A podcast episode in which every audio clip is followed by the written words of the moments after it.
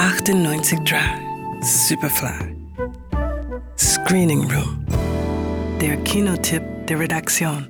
Dieser Stein ist was Besonderes. Er bringt der Familie Wohlstand und gute Prüfungsergebnisse. Wow, das ist ja wirklich metaphorisch. Ja, das stimmt. Und er kommt genau zur rechten Zeit. Das freut mich. Bitte richte doch deinem Großvater aus, dass wir uns ganz herzlich bedanken. Was zu essen wäre mir lieber. Ein Stein bringt den sprichwörtlichen Stein der Handlung ins Rollen. Diesen Stein bringt ein Schulfreund von Kiwu bei einem Besuch in der ärmlichen Subterrorwohnung seiner Familie als Geschenk mit. Zusammen mit der Möglichkeit, seinen Job als Englisch-Nachhilfelehrer bei einer schwerreichen Familie zu übernehmen.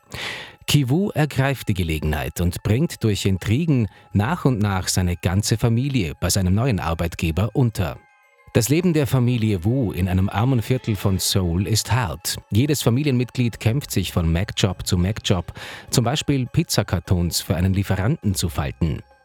Wenn der Insektenjäger auf der Straße sein Gift versprüht, lässt man gleich die Fenster offen, damit die Kakerlaken in der Wohnung mit draufgehen. Und für den Internetzugang muss man die beste Position im Raum finden, um heimlich ins Netz der Nachbarn einzusteigen. Hey, Guiton, Ja, die Frau über uns mit dem Netz IP-Time hat jetzt doch ein Passwort. ein Passwort? Versuch mal die Ziffern 1 bis 9. Hab ich schon. Geht nicht. Und rückwärts auch? Funktioniert auch nicht. Scheiße, soll das bedeuten, kein WhatsApp und keine Nachrichten? Gar nichts. Kein Wunder also, dass Kiwu den Job als Englisch-Nachhilfelehrer für die Tochter der reichen Familie Park sofort annimmt. Um den zu bekommen, muss er sich die Wirklichkeit mit den Grafikkünsten von seiner Schwester Ki Jung allerdings erstmal zurechtbiegen. Warum gibt's an der Uni keinen Studiengang Dokumentenfälschung? Den würde Guiton mit Auszeichnung bestehen. Ja, großartig, oder? Das ist der Wahnsinn. Dein Sohn hat gleich ein wichtiges Vorstellungsgespräch. Wünsche ihm lieber Glück.